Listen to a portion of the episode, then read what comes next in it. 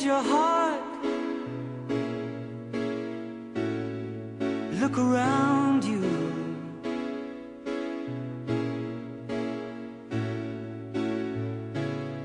Change your heart. It will astound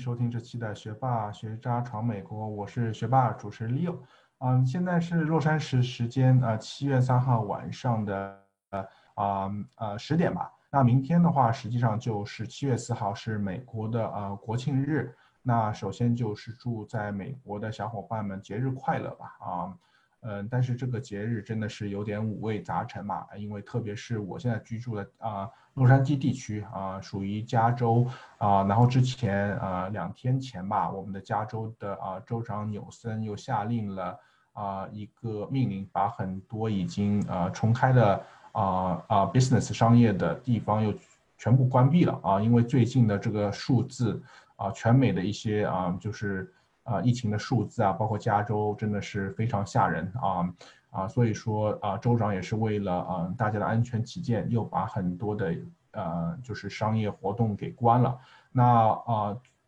对于我和我周围的小伙伴们，当时当然是真的是五味杂陈嘛，感觉啊居家令已经这么久了，然后现在又感觉又回到了啊原点吧。对，但是我是觉得还是安全最重要吧，所以说希望。在这个特殊的啊一个美国的国庆节吧，也希望给首先给祝大家节日快乐，但是更重要的也是嗯大家也是注意安全吧啊。那这期节目的话，实际上是我们之前录好的，是实际上是大概是年初左右录的吧。那啊当时的话，我们是做了一期特别的，也是想啊深入就是扩张美国的一个认知边界的一个节目。啊，聊了一下美国的大法院的一个啊九个大法官，因为呃，我觉得呃，在美国啊，了解美国这个九个大法官是非常重要的，因为他们会对于美国之后的二三十年的一个整个走向有非常啊大的一个嗯啊作用吧。那啊，也是因为最近啊这几周，实际上美国的大法院做了非常多的几个。呃，有可能是影响几代人的一个呃一些判例吧，包括打卡，包括一些啊其他方面，我们之后也会啊有一期特别的节目啊，和林飞同学和肖一同学跟大家具体聊这些最近的一些判例。但是这期节目的话，我们年初录了这期节目，实际上可以作为一个前传，可以让大家了解一下美国的这个九个大法官在整个美国的一个社会形态，包括整个。啊，对美国的一个影响。年初的节目的话，啊，当时也是因为国内的疫情啊，包括之后美国的疫情啊，所以一直没有机会播啊。但是我是觉得，嗯，这期节目非常有意义。那废话不多说，那就请大家收听这期的节目吧。听众朋友，大家好，欢迎收听这期的《学霸学渣闯美国》，我是学霸主持 Leo。我是学渣主持肖一，我是学渣主持林飞，也是我们扩张美国认知之力的一期节目。那呃，我想问一下两位，当时嗯，我觉得实际上在美国，嗯，二零一八年啊，我觉得有一个非常啊大的一个嗯新闻吧，就是大法官。那当时二零一八年实际上有一个美影响美国整个社会的一个很大的事件，就是大法官卡瓦纳的一个任命。我不知道两位当时有没有听到任何的关于这个大法官任命的事？有，非常的非常非常的轰动吧？这个事情就是占占据各大头条头版。就是有人站出来指控他是多少十几二十年三十六年十六年前三十六年前有有就是有一些不不太好的举动，就是对对女性嗯对有一些性侵的行为对对，所以当时他们在高中的时期，当时他们在高中的时期，这个东西就是呃两个党派之间吧，就争的比较的凶。当然了。三十六年前的事情，真的谁说得清楚？谁说得清？这个当然是很多人的观点。另外一个呢，嗯，就是说到底这个事情是不是真是假，我们也没有办法知道了，也不在现场。可是他的确是这件事情，的确是被作为一个政治的工具。对那为什么我觉得我们要讲这期话题？我觉得我当时我们节目中也说了，我们要讲美国大法官，因为美国大法官实际上是对于整个美国社会起到一个非常啊、非常重要的一个影响吧。啊、然后的话，实际上我们当时想的就是，呃，我们这个大嘴巴的我们总统那个，嗯、川普，他当时的话一个政绩，他一直说，包括他竞选之前和竞选之外，他说我一定会提名很多保守派的大法官，让啊、大法院就是有更多的保守派的大法官，这样可以让整个美国啊、就是说更加保守嘛。我觉得实际上两位现在在美国实际上生活中，我觉得两个帮呃两个党派，实际上一个是代表保守的啊、共和党，一个包啊、一个代表就是自由派的民主党。我觉得这也是两个美国。嗯，就是整个一个社会的两个形态吧，就是保守和啊、自由吧。所以说，我觉得为什么要讲这期节目，就是可以让我们更多呃更深、更真实的了解，就是说美国社会自由、保守，包括大法官对于整个美国社会的一个一个影响吧。那首先讲一下大法官，我不知道两位在你们的这个印象中，你们知道对美国这个大法院和大法官有一些什么了解呢？大法官是没有是终身制的，对吧？对，这一点是非常重要。对，还有一个是可能分保守派和自由派。对，这点也是对的。其他的话就是说，他当然是背景履历要非常的嗯，是。非常的厉害，那猜一下有几位大法官？十几位是五位到十位。嗯，差不多。那我们林飞同学知道对大法官这个名词是不是感觉非常生疏呢？对，就是我可能对政治这方面不是特别的关注吧，所以不是很了解。但是他们会参与一些呃政策方面的制定吗？或者说是法律法，他们应该会参与法律法规、宪法方面的制定吧？对，我觉得像林飞这样，我觉得对于我和我当时一样，我觉得对亚裔来说，这这种政治啊，或者是大法官，实际上是有很少了解。但是你看看到主流媒体，特别是像大法官的任命，对于他们来说，有可能比总统任命更重要。那我们这期节目就想科普一下一些知识吧。但是我觉得。现在也有一期很火的综艺节目叫《令人呃心动的 offer》，实际上也讲了一个法律的一个啊、一些实习生嘛。我觉得在你们心中，对一个法律的这种像这种法官啊，或者是律师，对在你们印象中是一个什么形象？是不是像令人心动的 offer 这样的，都是就是就是这种精英的这种或者精英律师这样的一些律师吧，或者法官，在你们印象中？对，肯定都是至少是那些老牌名校毕业吧，比如说是哈佛法学院或者是耶鲁法学院毕业的。嗯，哇，就出身非常重要，是不是？对，而且他必须是需要有，可能是不是要在政府部门工作过？对，所以履历非常重要，对，履历很重对要。哇，所以我觉得两两位虽然说对这个大法官呃不是非常清楚，但你们都就是 hit 到最重要的点。那我总结一下，像嗯呃林飞说的，呃出身名门非常关键。那我们现在有的九位啊、实际上这也回答了呃前面一个问题，就是现在大法官实际上是美国一般来说就是九位大法官，是一个不成文的规定，所以说几百年历史上都是九位。那出身名门的话，实际上现在的九位有五位是哈佛法学院，四位是耶鲁，所以出身都是名门。然后第二点的话，像呃肖一前面说的，就是说他们的履历要非常非常好，所以之后我们会讲到他们履历真的是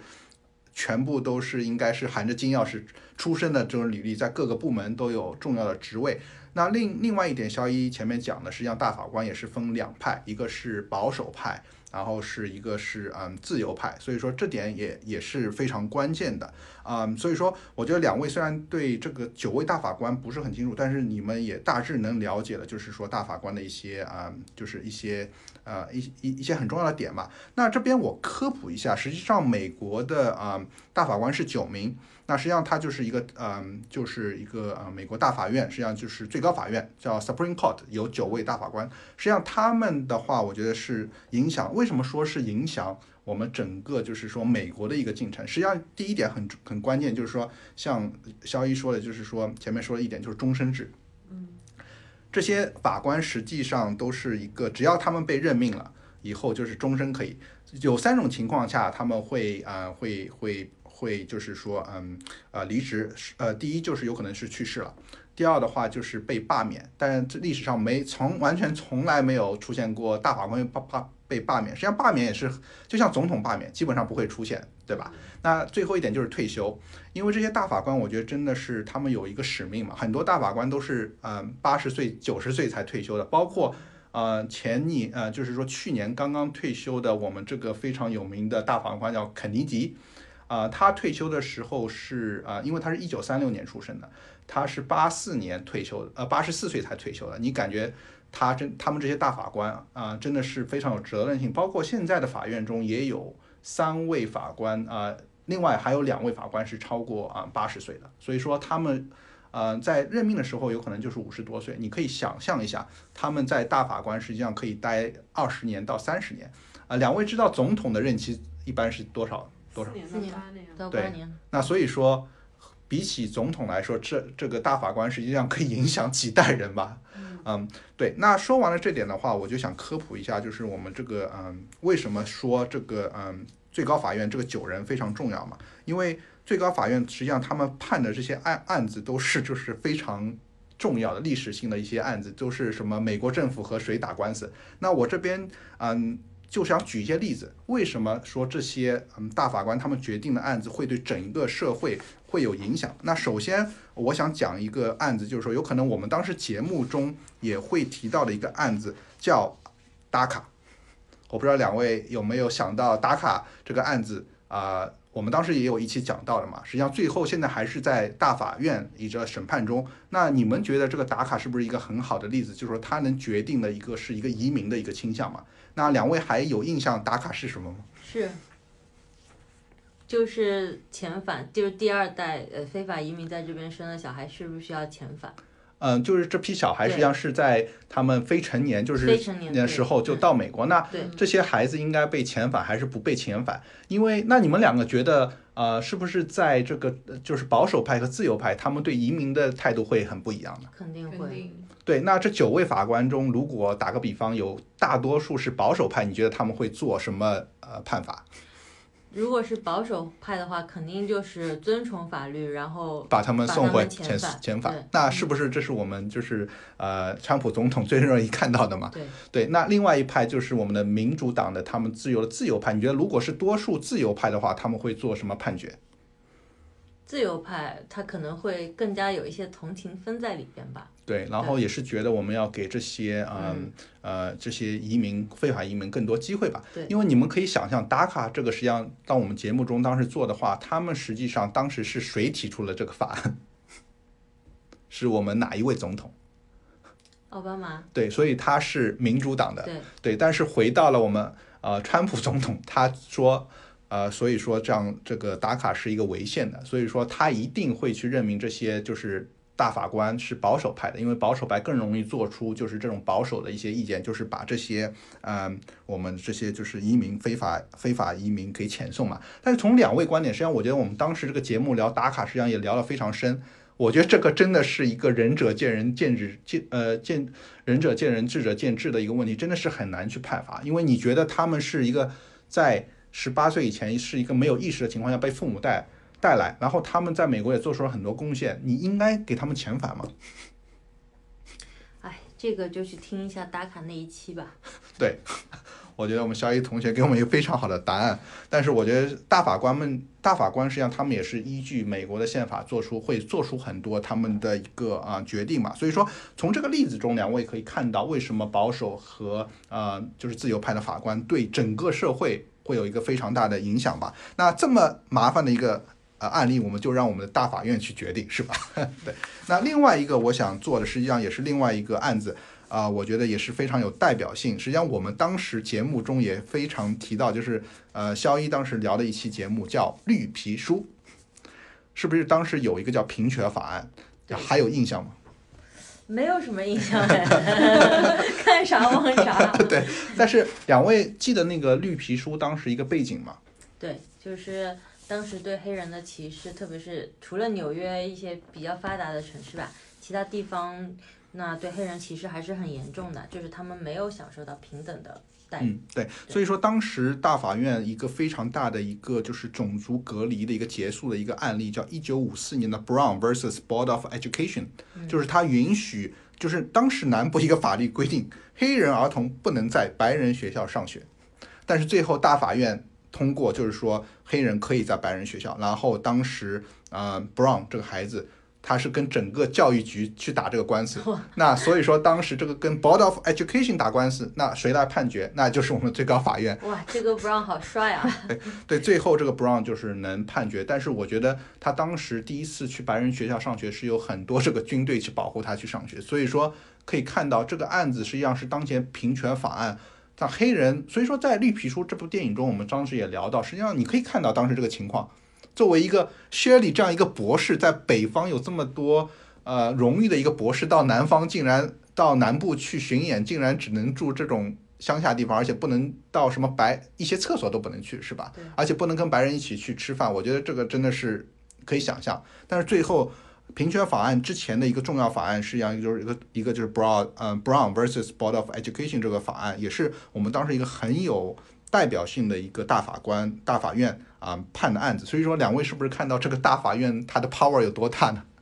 对，那我这边再举几个例子，我不知道两位当时有没有一九六六年一个美国最高法院的，就是说米拉米兰达诉亚利桑那州，实际上这个是非常呃一个一个非常有名的一个案例，当时是大法官就是首席大法官沃伦，他当时判了一个判决书，其中有一句话就是在。警察逮捕嫌疑犯的时候，他要说一句话：“你有权保持沉默。”对，这个是超有名的米兰米兰大公司。对，两位觉得当时实际上也是这个法案，实际上也引起了很多人的一个对大法院的一个认识。那还有几个，我觉得呃，我也想讲一下的啊，这个就是我想讲一下，就是实际上这个是我们现代的几个案例嘛，就是二零一五年六月，实际上我觉得这个判罚书，我想先读一下，然后两位猜一下这个是哪一个判决。啊，当时他是这个，就是我们当时说的那个退休的肯尼迪大法官，在八十四岁退休的这个嗯大法官，他当时写的一个就是判决书嘛。他当时说了，因为肯尼迪他很有意思，他实际上是有点文人，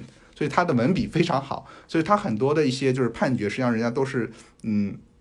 当一些引用或者是有一些诗句嘛。他当时他的判决是这样。世上没有一个结盟比婚姻来得更深刻，因为当中体现了最理想的爱、忠诚、投入、牺牲和家庭。在缔结婚姻联盟之后，两个人将成就比原来更大的事。正如本案部分诉求者所指出的，在有些情况下，婚姻的爱不断延续，甚至跨越了生死。说他他们不尊重婚姻是一个误解，他们苦苦争取，正说明了他们的尊重，而且必须实行。他们希望不要在孤单中度日，被文明社会最古老的制度拒绝门外。他们要求在法律中获得同等，嗯，评判。所以这个就是当时一个宣判词。两位可以猜一下，当时这个是哪个判决吗？这应该是同性，嗯，同性恋。对，同性。对，所以说这个就是当时二零一五年一个最重要，就是美国大法院判了，实际上同性婚姻在所有州都是合法的。嗯。当时最终实际上是五比四。啊，投票就是当时实际上，嗯，是九位大法官，有四名是保守派，四名是啊民，呃，就是说就是自由派，然后中间有一个左右摇摆的，就是我们这名去年刚刚退休的一个肯尼迪大法官，对，所以说他。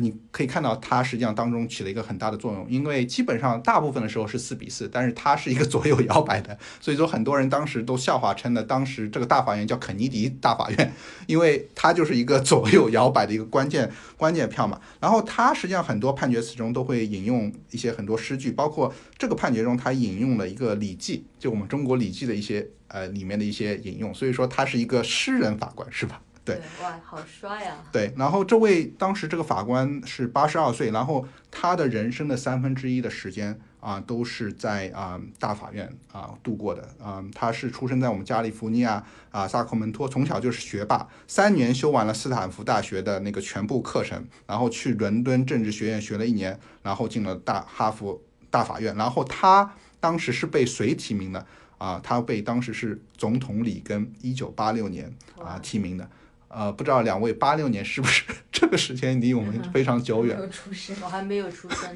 对不起了。哇，两位暴露了年龄是吧？对，但是感觉这位大法官的话，在八十他三分之一的人生在大法院度过，八十四岁退休，我觉得真的也不容易。如果八十四岁还不退休，他如果再做下去，我觉得对他来说也是一个，他已经尽到他的责任了。所以说他当时退休也是很不情愿。但是你可以想象到一个这个工作量对一个八十五岁的老人来说，我觉得他也是有理由退休的嘛。对，因为很多大法官实际上都是做到他们去世为止。嗯，都是八十几岁或者有九十岁高龄的，但是我觉得这位大法官还是我，我觉得我对他的尊重有可能也是让他可以真正去安度他们的这个这个这个生活吧，因为八十五岁的话真的是一个高龄。那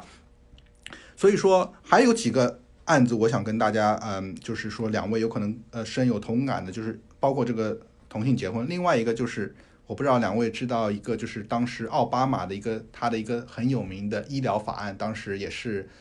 就是嗯全民健保全民健保。那当时这个全民健保的话，最后也是五票对四票通过的。应该两位也是知道，因为全民健保这个法案也是应该是全美国一个震惊的一个法案吧，最后是五比四通过。那当时你们觉得是谁投了这个中间的这个关键票呢？是肯尼迪，呃，没有，肯尼迪当时是这个案子，他是反而站在了保守派，他没有投，反而是这次有一个保守派的人叛变了，变成了这个自由派，加入了自由派的四个啊、然后投的这位就是我们的首席大法官，之后我们会讲到的这位首席大法官，嗯，John Roberts。啊、这个大法官也真的是生平啊、呃，慢慢的他好像就是在所有大法官中，嗯、呃，实际上他的他的主张是慢慢在从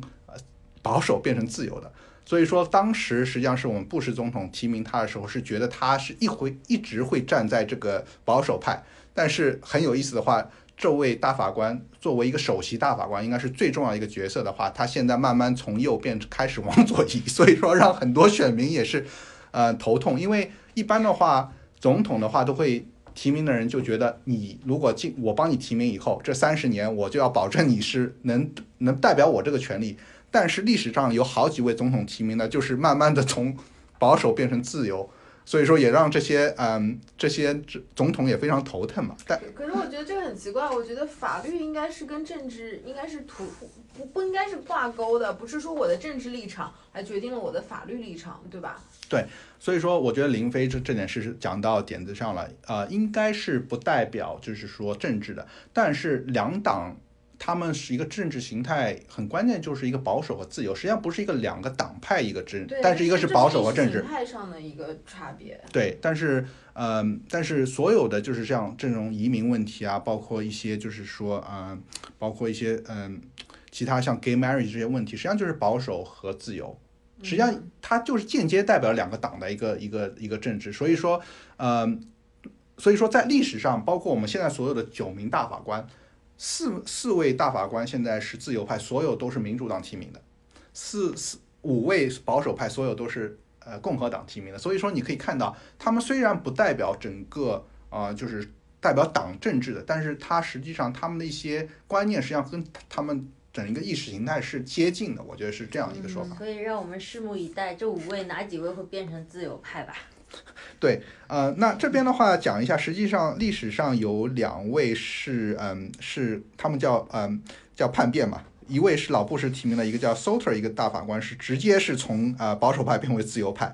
然后另外一位呃也是嗯当时所以说还有叫 O'Connor，他实际上也是从呃保守呃保守派变成中间派。现在所以大家对 John Roberts 非常担心，觉得他有可能，因为他这一票投给奥巴马，然后他现在很多意见是也是慢慢向中间移。但是我觉得我对他非常佩服的话，这个大法官实际上他个人一直觉得，作为一个大法官，因为他是首席大法官啊、实际上是凌驾于其其他八位大法官。因为现在一个关键票像肯尼迪他已经是退出了嘛，所以需要有一个中间平衡的力量，所以他一直是做这个工作，想把两边的人就是呃呃抛出党派，完全是有一个中间的，所以说他。想慢慢变成这个中间去决定这个，而不是说我就是代表这个保守派。所以说，实际上这个人我们就说有个大的 vision 在，对。他要保持两边的一个平衡。所以说，对啊，否则还玩什么四比五、四比五，那还不要判了。对。对而且我觉得这个东西，嗯、应该是 case by case 的吧，就是你其实我觉得这个案子到了国家这个 level 的话，它通常不是说是就当然肯定都有法律 support，两方都有法律 support，只是说大家决定要通过什么样的法案，就是说我们的应该就是什么也不能说是 right thing 了，就是说当下是怎么样去做一个选择，通过什么样的法案的问题。就是我觉得。不能有一种固定思维说，哦，因为我是保守派，嗯所以所有新的东西我都应该拒绝，或者说我是自由派，所以所有新的东西我都应该嗯。接受，就是还是要对。看个案吧。对，但是这些法官也是从他们，实际上他们这些政治形态啊，包括他们意识形态，也是从他们从小的一些经验啊，包括他们跟随的导师啊，就是慢慢而前进。且但觉得说，因为人的思维不可能固化，对，他在这个社会就是大江大河之下，嗯 大家都是这个里边的一个分子，然后可能就会被这个社会影响到，或者是有一些事情嗯会改变他的想法，所是对，以我觉得嗯所以说大法官他们的很多观念也是一直在改变的。所以说将 Roberts 慢慢往左移的话，对一些保守派实际上也是非常对见，但是对我们来说也是很正常。人在一生中很多有一些观念也是会改变的，对吧？哦，还有一个问题就是，呃，最高法院它除了受理一些就是社会争议比较大的案件之外，它还需要就是就是批准总统要发布的一些嗯实际上它还是有一些限制，限呃，它可以有一些就是说，嗯，包括限制一些，嗯，因为它这个三权分立，它实际上很有有一些它的权利可以限制总统的一些行政命令，嗯啊，还有一些它可以有啊呃限制这个就是我们那个嗯参议院的一些行动。最近一个最好的例子，像林飞说了，总统当时川普有一个行动，就是叫我们这个 travel ban。把一些就是国家的有一些特别国家的人，他说不能美国，嗯实际上最后这个案子就是打到最高法院，要最高法院来判，因为他们觉得这个，因为最高法院可以决定这个总统这个 travel ban 是不是违法，所以说当时也是个很很有名的案例。所以说，像川普他发生了一个行政命令，说我这个 travel ban，但是这九个人可以决定这个 travel ban 到底是合理是不合理。所以说，你们觉得这个是合理的一个设置吗？我觉得这是一个合理的设置啊，就是不会有存在一人独大的一个问题。对，所以说川普当时被这个也是弄得哇哇叫。是我们肖一同学怎么看？没有，我觉得一说到川大爷，唉，我不知道说什么。对那所以说，当时川大爷也真的是把 John Roberts 就是这个呃，通过这个呃法案的话，就是嗯、他这个奥巴马法案也是骂了呃，就是 骂了非常凶吧，把这个 John Roberts。但是呃，回到我们主线嘛，我们强烈就是讲了一些非常具有代表性的一些例子，包括我们前面说的这个嗯呃打卡例子，包括绿皮书当时种族隔离的例子，包括 gay marriage。然后这边还有几个例子，就是前面讲了也是嗯。非常有代表性的就是奥巴马鉴宝。那这边还有几个好非常大的例子，一个就是嗯，就是枪支管理，这个非常，还有一个就是现在美国呃所有的就是选民最关心的一个案子，实际上是他们称为是美国的第二次内战，到现在还没有一个很好的一个，就是说最后的判决啊、现在他们就是说呃堕胎法合合法化。实际上，这个是所有现在在所有的呃自由派和保守派，实际上这个是一个最大的问题。美国人都称这个是美国的第二次内战，因为当时几十年前大法院已经批准了这个是合法的，但是现在所有的大法院，他们为什么很多呃美国就保守派一定要有保守法官？这个是第一议题，他们想把更多大法官把这个呃堕胎合法化这个取消掉。所以说，我觉得这个是一个非常敏感的话题吧。然后还有一个就是二零零零年美国大选，实际上当时就是戈尔和布什的票非常嗯、呃接近嘛，当时本来是判戈尔戈尔赢的，但是最后是大法院最后决定让布什赢，所以说你可以看到大法院的威力到底有多大吧。对，所以说两位听我这样叙述下来，你们是觉得这些案子是不是影响到几代人，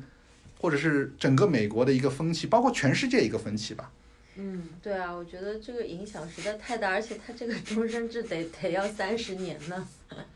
对所以说，我觉得总统的话，我们一直觉得美国的总统权力非常大，但是你可以看到这个九个老人的权力真的也不小吧，是吧？对，所以说，呃，回到我们主线的话，我们现在前面讲了为什么这个最高法院用一些实际的例子给两位说了一下为什么这么重要，那我们就讲一下这个最最高法院吧，这九个人吧。呃、因为呃，这九个人实际上现在他们的平均年龄差不多是六十六岁嘛，然后两位大法官在呃已经八十多八十多岁，去年的那个肯尼迪退休的话，啊啊，所以说现在只有两位，但之前有三位嘛，然后他们平均年龄是呃六十六岁，最年轻的话是二零一七年川呃就是川普嗯、提名的啊。科萨奇吧，是他最年轻是五十三岁啊、所以说，但是你可以看到平均年龄是呃六十六岁吧。那我想问一下两位，像前面小雨也听的，呃，看起来这个要当上大法官，是不是感觉不太容易呢？这也太难了吧？对你你你想想看，这么首先必须要有人退休，你还不像总统四年就就已经要选啦。嗯，你你比如说你正好生不逢时选在那个时候，大家都没有退休，而且都 是是比如说五六十岁刚选上去，那你也就别玩了。对 对，所以说，呃，小乙讲的这个点非常对，也是我想表达，就是说总统的话，他那一年有没有可以换大法官，实际上不是他能决定的，就要看你运气。我们川大爷真的说运气是非常非常好。这边我我们之前就讲我们近近期的吧，就是说当时嗯，我们所说的就是奥巴马。呃，他提名了两两位，所以说他在他八年任期中，他提名了两位，然后都是女性大法官。之后我们也会提到。那我讲一下我们川大爷吧。川大爷实际上也是已经呃提名了两位，一位是呃科萨奇，另外就是我们今天主题要讲的卡瓦呃卡瓦纳，就是呃我们讲的这个二零一八年引起了很多轰动的这个法官。然后如果川普这次呃有机会再当选的话，因为现在有两位自由派大法官，一位是八十二岁，一位是八十七岁，所以说。川普很有机会去提名另外两位保守派大法官，所以说我觉得川大爷如果是正常的话思考的话，在他任期中能提名四位大法官，那这样的话就变成呃六比二，呃变成七比二了，是吧？对，开挂了的川大爷不是真的是没有办法说。对，所以说我希望这两位大法官能继续做到啊、呃我们民主党上台这样的话，所以说我觉得这大两位大法官真的舍不得退休，因为只要川普执政的话，我觉得他们很难去退休。估计川，我觉得川大爷连任的可能性也是比较大的。嗯，那么说来，他还有至少五年吧，对，所以说这两位，一位要待到八十七岁，一位要待到九十二岁。那也没有办法。对，任重道远。对，所以说，呃，那回到我们主线的话，大法官的任命，呃，实际上是这样，就是像小雨说的，非常不容易，因为你当上大法官以后就是一个终身，因为在美国好像基本上只有一道，呃，就是唯一一个能终身制就是大法官嘛。那他这个的话，嗯，任命的话是这样，就是总统提名。然后要经过参议院的，就是嗯，就是法律委员会二十二十一个人投票，然后最后通过整个参议院的一百个人投票，最后决定的。那实际上呃非常难。第一要你要通过一个这个总统的一个一个提名，第二就是说整个参议院参议院要要要多数嗯通过。所以说嗯基本上选出来的这些就是说能被提名的，真的是都有五斗米嘛，感觉都是简历已经是好的不能再好的。那回到这边的话，嗯，我们讲一下这个现在的这个九个大法官吧。我觉得，我觉得非常想给大家科普一下这九个。那这边的话，我给了两位一个大法官的九人图，呃，然后两位可以看一下你们最想了解的，现在是看上去从面相来说，这九个人的话，哪一个人你们比较想知道？然后从他们的面相中，哪些是自由派，哪些是保守派？我比较，其实我对这个呃 Sonia Sotomayor 是比较感兴趣的，因为这个就是唯一的非裔，而且是呃一个女性，对吧？嗯哎，不是，她不是非裔，她是她是个波多黎各的，她是波多黎各的，嗯，对。那然后对那所以说，这个就是我们第二排左边第二个是吧？对。那那我们就讲一下这个 Sotomayor 吧，我觉得他也是有很多呃可以讲的。那首先猜一下 Sotomayor 的呃，他当时是被我们嗯、就是嗯，二零零九年被奥巴马总统任命。那两位猜一下，他是自由派还是保守派？感觉他肯定是自由派啊。林飞呢？呃，我也同意小雨的。为什么女性就是自由不派不？，奥巴马那个奥巴马那个感觉有点是，剧透了，对而。且他是少数裔吧？对对嗯、他实际上是一九五四年生，然后他非常的话，他是呃一位拉拉美裔，应该现在是唯一一位拉美裔的，然后是呃这个嗯、大法院呃历史上第三位大法官，实际上他身世也是非常艰苦。实际上他那个嗯八岁的话是跟着嗯他们那个嗯他是他是被母亲抚养的，然后他母亲是一个嗯波多波多黎各的一个移民嘛，所以说他的嗯当时就是说呃出出身贫寒啊、纽约贫呃贫民区，父母来自于波多黎各，然后。嗯，他母亲是在一个戒毒所当一个就是护士，用最低的一个收入把两位就是嗯一家三口给带大了，是两个女儿，所以说他的身世是非常的一个嗯贫苦。然后他实际上是一个自由派，然后天主教，他是当时凭着他最后的努力是在耶鲁毕业以后啊、在耶鲁法学院毕呃毕业以后，然后去担任公职。但是他这个人就是打了很多这种，你知道自由派的话就是帮助穷苦人民，所以他打了很多啊、官司，就是帮助这种穷穷苦人民打官司。然后的话，嗯，但是他实际上也没有赚到很多钱，他的净资产竟然是负的，感觉打了很多都是无偿官司，就感觉是自由派的一个，就是帮这种就是嗯就是呃弱势群体嘛。他有名的，但是索托马耶的话，他当时是嗯，对他，因为他的这个出身，他是帮助弱势群体，所以说嗯，他是一个非常嗯，他他他的净资产竟然是负的，也令我是就是非常吃惊嘛，因为觉得律师应该很赚钱吧，他是不是一个就是为了贫苦呃民众代言的这样一个法官呢？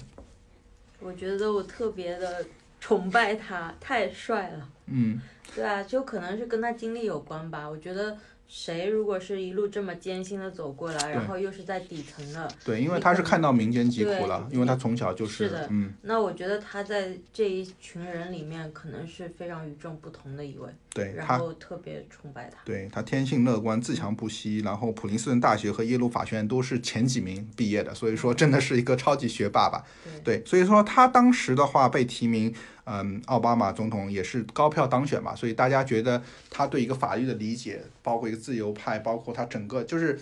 说说到底就是业务能力非常强，呃，共和党也挑不。挑不出什么刺，然后就是高票啊、通过了吧，所以索托马也从他的这个呃，我觉得是代表一个少数族裔，然后一个是女性，然后又是代表底层人民，所以我觉得这个形象应该是非常啊、对一个大法官，我觉得需要这样一个角色吧。那林飞挑一个吧，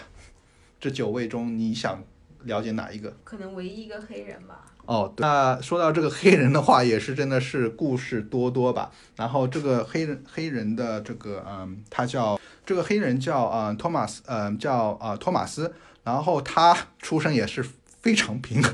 呃，一九四八年生，呃，出身贫寒。他是由黑奴后代的外祖父抚养长大。啊，一九七一年毕业于圣十字学校，啊呃，七四年毕业于耶鲁法学院。然后他一直是他的导师是第一位非洲裔大法官古德马歇尔啊、所以说他他的那个导师也是嗯、非常好。然后他最关键他是由黑奴的一个外祖父啊、抚养长大，也是出身贫寒。然后他最呃是被嗯。呃，一九九一年是被老布什总统啊、任命的，现在也是七十二岁高龄啊、在在嗯、我们的大法院也是待了三十年了吧啊、所以说我觉得他是作为一个嗯、黑人啊、应该这个种族是非常关键，有这样一个第二位的一个黑人法官，然后他也是一个贫苦出身嘛啊、当时黑奴的外祖父，然后实际上他实际上是有一个非常大的一个特色，就是他话非常少。在所有的这种出庭的话，他基本上不会说话，虽然人家说他能，他如果说话就是一个开金口了，所以说他也是一个非常有有特色的一个一个一个大法官嘛。对，所以说两位觉得这样一个人物是不是也应该可以代表了，就是说美国的一个民意呢？嗯，我我反正就是觉得说我我不想知道他代不代表民意，但嗯我觉得这些人能就是在这么贫苦的条件下就开挂了，这样子当上大法、大法官，还是真的非常佩服他们。嗯，对对，那这位大法官的话，他是一个保守派。嗯那实际上我讲的这两位的话，其他几位我可以这边就是看一下他们这个动图吧，就是就是他们的这个保守和呃自由。所以说你可以看到我这边给两位呈现了一张图，就是说呃越左就是越自由，越右就是越保守。所以说，美国啊、就是专业的媒体 按照他们个人的喜好啊、然后啊、放了很多就是这个他们的那个动图吧。所以说，你可以看到最右边最保守的就是这位黑人大法官托马斯，然后最左边呢就是索托马约，就是前面讲的这一位。所以说两两位前面啊、pick 的两个嗯嗯人，一个是最保守，一个是最自由的。对，然后其他几位我觉得非常有代表性的就是一个 John Roberts，我前面也讲了，就是他现在是一个大嗯就是首席。首席我们的大法官，然后他现在是慢慢从右边移到左边，也是让人很担心，是不是有有可能就是最后变卦呢？对吧？对，那其他的几位，我觉得最有代表性的应该就是我们最高龄的这个嗯呃金斯伯格吧，他是嗯对我对他也非常好奇。对，他是三三年出生，现在是八十七岁，在龄二十呃二十七年了。实际上他他应该是跟索托马约啊、一样的，然后他是一九三三年生，一九五四年毕业于康奈尔大学啊、然后是在哈佛大学学了，然后是到那个纽约和这个夫君一起去纽约工作了，然后嗯，他是哈佛法学院出身嘛，嗯，然后的话，实际上他跟嗯。他跟索托马约也是一样，就是所有的案子都是为呃民间疾苦这种弱势群体，所以说他基本上他个人的话是没有赚到很多钱，也是净资产是啊啊、负的。然后的话很有意思的话是他这个是一个性格非常好的一个，因为他在男女平权啊、堕胎啊、持枪啊、刑事告完全是自由派的，应该是你可以看到，基本上也是非常靠靠左的一个自由派，然后自由派观点，然后他是现在所有人里面嗯。资历最深的自由派，但是他最好最有意思的话，他个性也是非常开朗。他实际上当时在大法院，他他的最好的朋友是当时另外一个是嗯最自由派的一个啊、人叫斯卡里亚。一个大法官，然后他们一个是最自由，一个是最保守，然后两位成了最好的朋友，然后一起家庭一起聚餐啊，然后是歌剧啊，看歌剧。所以说，他实际上金斯伯格是整个大法院我现在最有一个是嗯最有话题的一个人嘛，因为他的一生都是在为这些弱势群体去工作，然后是呃打了很多无偿的官司，然后有很多关于他的纪录片啊，包括他，我觉得这位人，我觉得如果我们单拿出来讲一期，都讲不完他的一个事迹吧。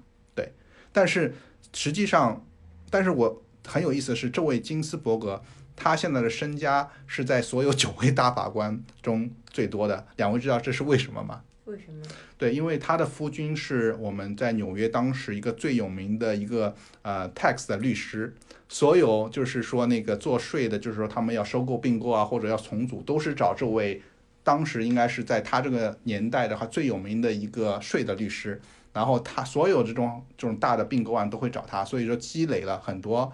呃财富。然后在他那个去世的话，他给金斯伯格留下了千万的家产，所以说金斯伯格是反而是给穷苦人民，但是因为他的夫君给他留下了千万的资产，所以说感觉他现在是最不用为钱愁的，是吧？所以说也不是她自己赚的，也是她老公留给她的。对，所以 但是我好佩服这些大法官们，就是你真正应该，当然了，就是当律师，我们普遍意义上就觉得说应该赚很多钱，嗯，理当赚很多钱。对因为这些人为了穷人做很多。对，但是两位可以想象是公职，他对们不是对对私人律师事务所。我明白，可是问题是他可以去选择去做私人嗯律师事务所，赚很多钱。对，因为我们可以想象很多这种这种大型的这种律师事务所，应该都是百万年薪对对这种合伙人。但是你们可以猜一下，他们这位九位大法官他们平均薪资是多少吗？嗯，这个我很好奇，那你们两个猜一下他们的 range 是多少？多少？二十万左右吧。呃，小一呢？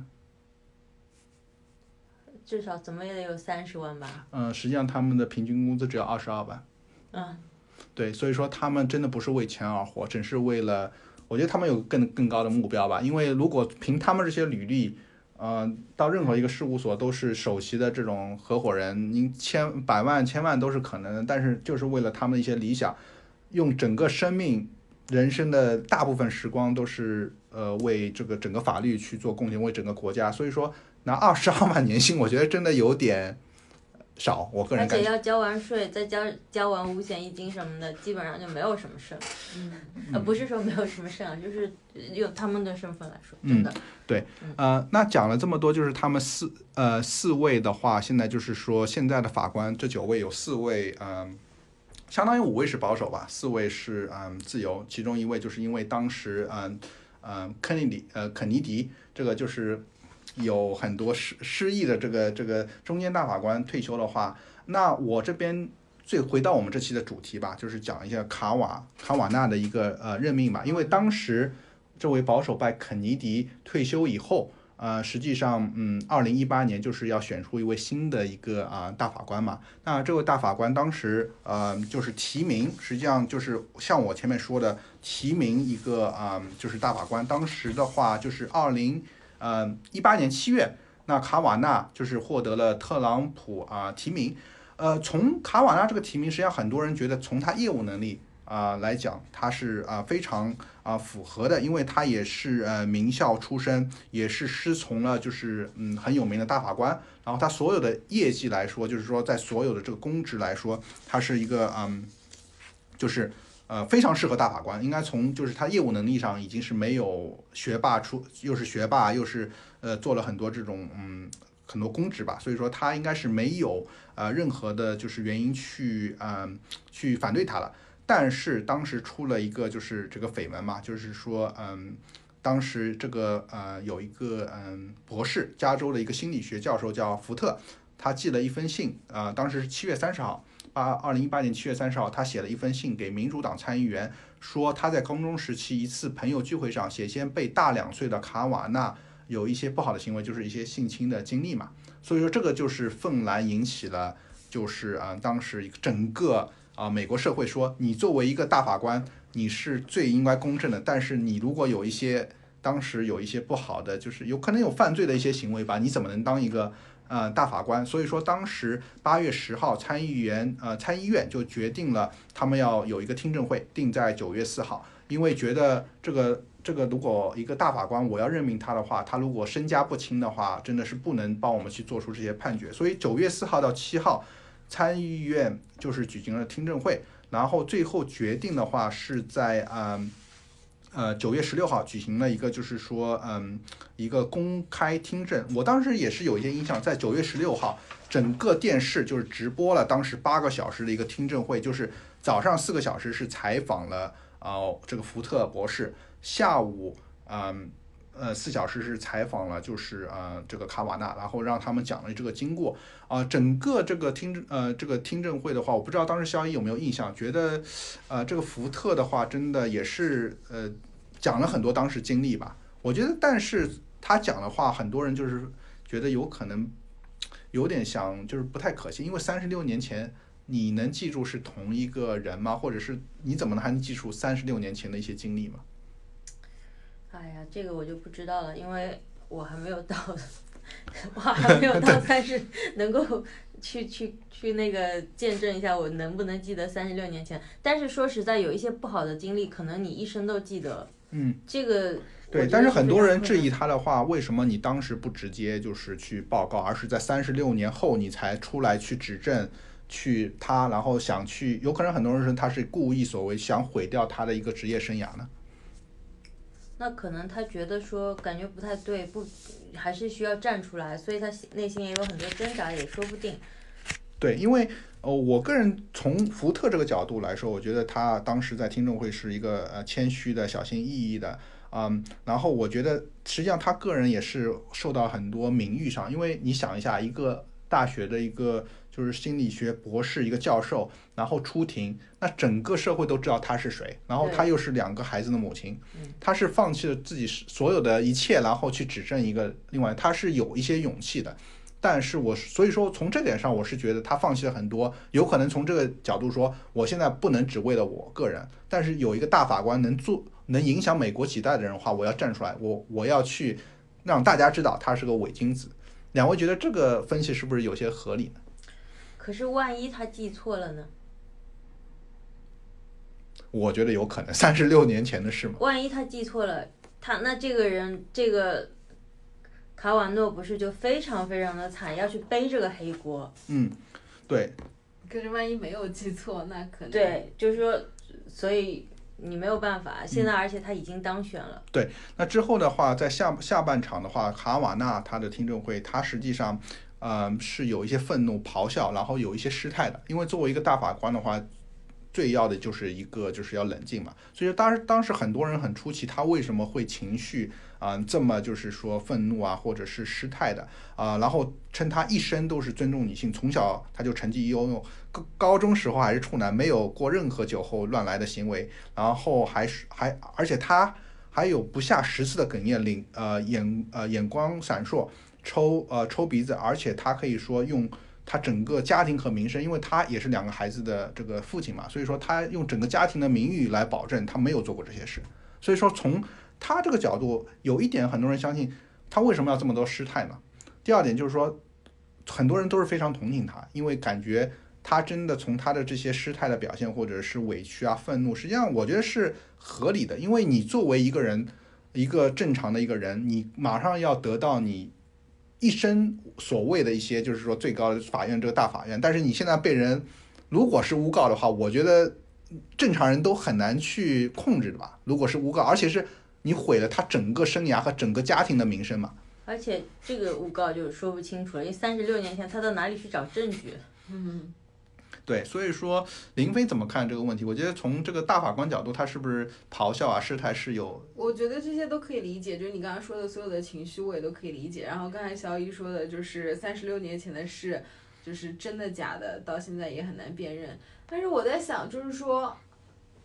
如果完全没有，就是没有被控告的人，就真的是在品德上没有污点的人嘛？被控告的人就真的是品格上会有问题，然后不能做出公正判决的人嘛？就是这个东西谁知道呢？而且你能保证你 teenager 的时候没有犯过错吗？大家都会犯错，只是说，当然这个是一件很严重的事情，从这个角度本身来讲，肯定是不能发生的。但是只是说，真的就是，嗯什么样，这些法官，我觉得年轻时候可能也都犯过错，只是说是什么样的错误，包括现在就是所有的人所有的行为在。在那个社交媒体上会可以会被无限放大，嗯，对所以说，我觉得这个真的是所谓的一个，当时美国人很多说是呃美呃美国的一个呃这个叫纸牌屋嘛，就是现现现实版的一个纸牌屋，还有一个现实版的叫罗生门，真的是公说公有理，婆说婆有理。三十六年的前的事，我觉得你让。谁能知道一个到底发生什么事，或者是记错人了，或者是真实发生，或者是情节没有这么严重，都有可能嘛。对，但是我很欣赏的是一种公民的参与感，就是他愿意牺牲，做出这么大的牺牲，来确保这个国家法院法律体系的一个公正，或者说电视台愿意拿出这么长的时间，让公民有这种参与感，参与到就是一些嗯重要职位的选择的过程当中。嗯对，那之后的话，所以说最后卡瓦诺他还是呼吁所有，因为最后一百位参议员要投票嘛，然后他呼吁所有参议员想想他就是他一生的这个政治，就是说他之前的这些就是啊、他做法法官的这些 record，包括自他的家人，然后相信他是无辜，因为他敢用整个就是家庭的嗯整个去去保证他没有做过这些事。那最后的话，呃两。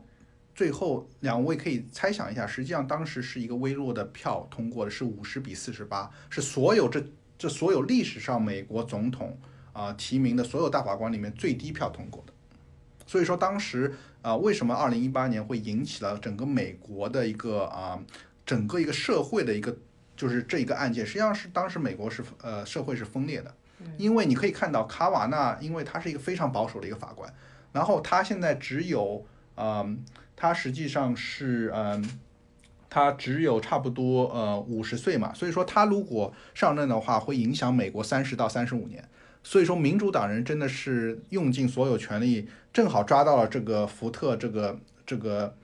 就是这这一个有可能可以去否定卡瓦卡瓦诺的一个上任的一个机会，去去打消这个念头。所以说我是觉得当时分裂的话，一个就是说我们一定要呃从从呃共和党说，我一定要去呃去提名这个卡瓦诺，因为他可以让我们有三十到三十五年一个一个保守派的一个很保守的一个法官。从民主党角度来说，我一定不能让这个法官去影响整个好几代人嘛。所以说，两位是不是觉得这个真的像说的就是一个两个意识形态一个分裂嘛？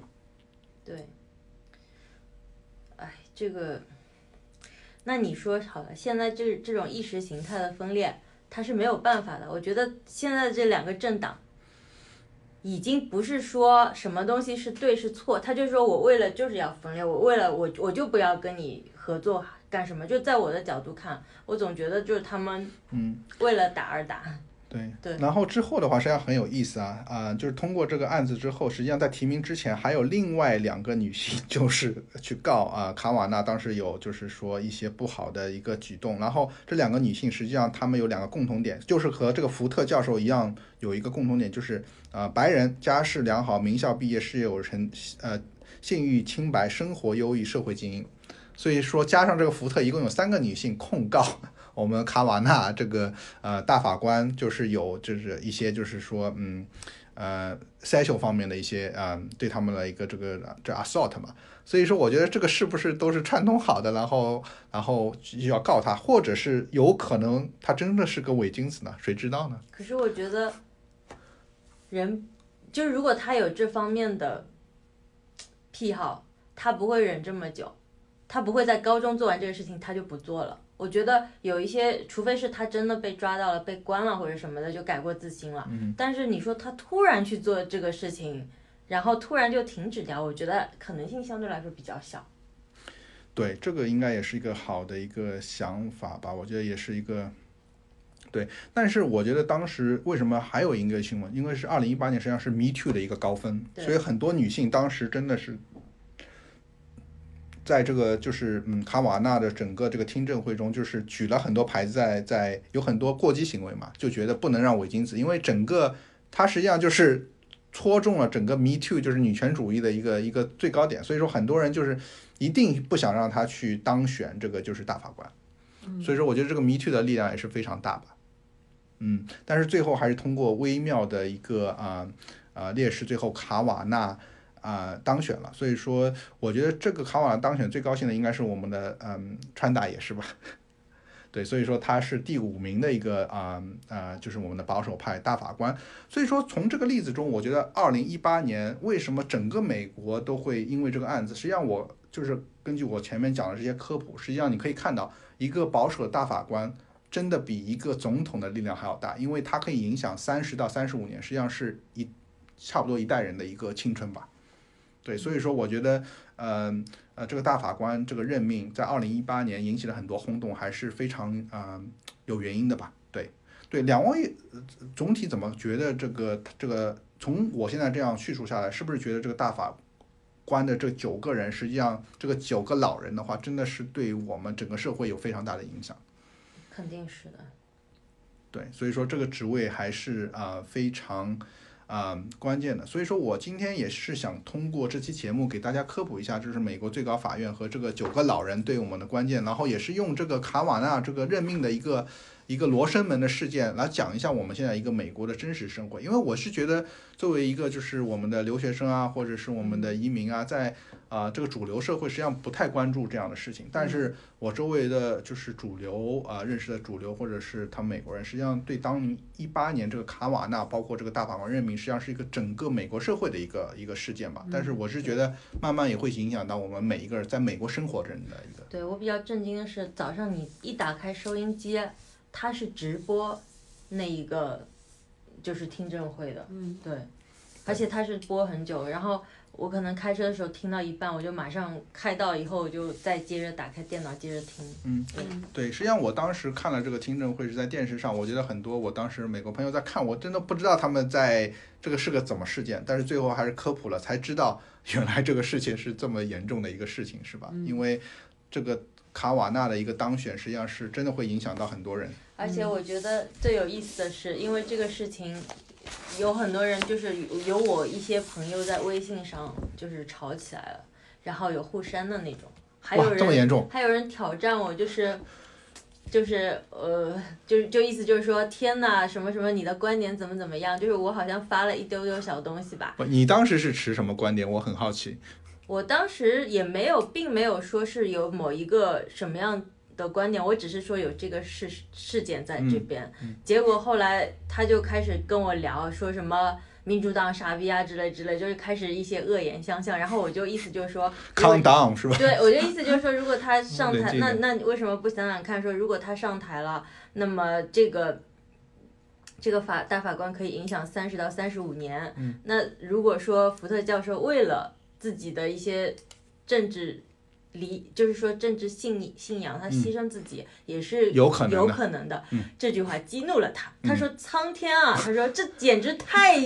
悲惨了。”他说：“居然要这是什么样的一个理念？”牺牲啊然后我直接不敢回了。哇，对，然后后来我我跟另外一位朋友说起来的时候，就是他的对立方已经互删了的对立方说起来说，你马上给我删掉，删掉他，删掉他。我当然没有删掉。有时候我们的政治观点又是一样的，所以你很难讲。对，所以说从这一件大法官任命，你就会看到呃很多观点还是分裂的。对，嗯非常的分裂，而且人家很容易激动，因为这个事情。嗯，对。但是我们学霸学渣闯美国电台，我还是觉得是要有一个思考，我们可以要知道事情的两面，有一些自己独立的思考，一些批判性的思维，所以这样才能在这种吵架的过程中。呃，我觉得更理性吧，我觉得是，所以说我是觉得我们也想通过我们这期节目给大家科普了一下，就是美国大法啊、最高法院，包括这个九个老人，包括他们对社会的影响，也想通过这个大法官的任命，让大家看到一个正真更真实的美国吧。嗯，对，希望这期对大家有用。那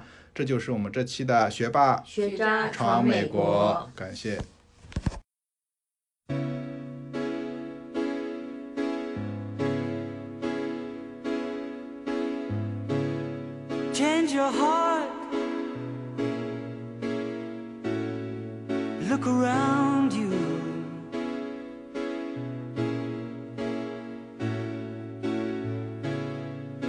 Your heart. It will astound.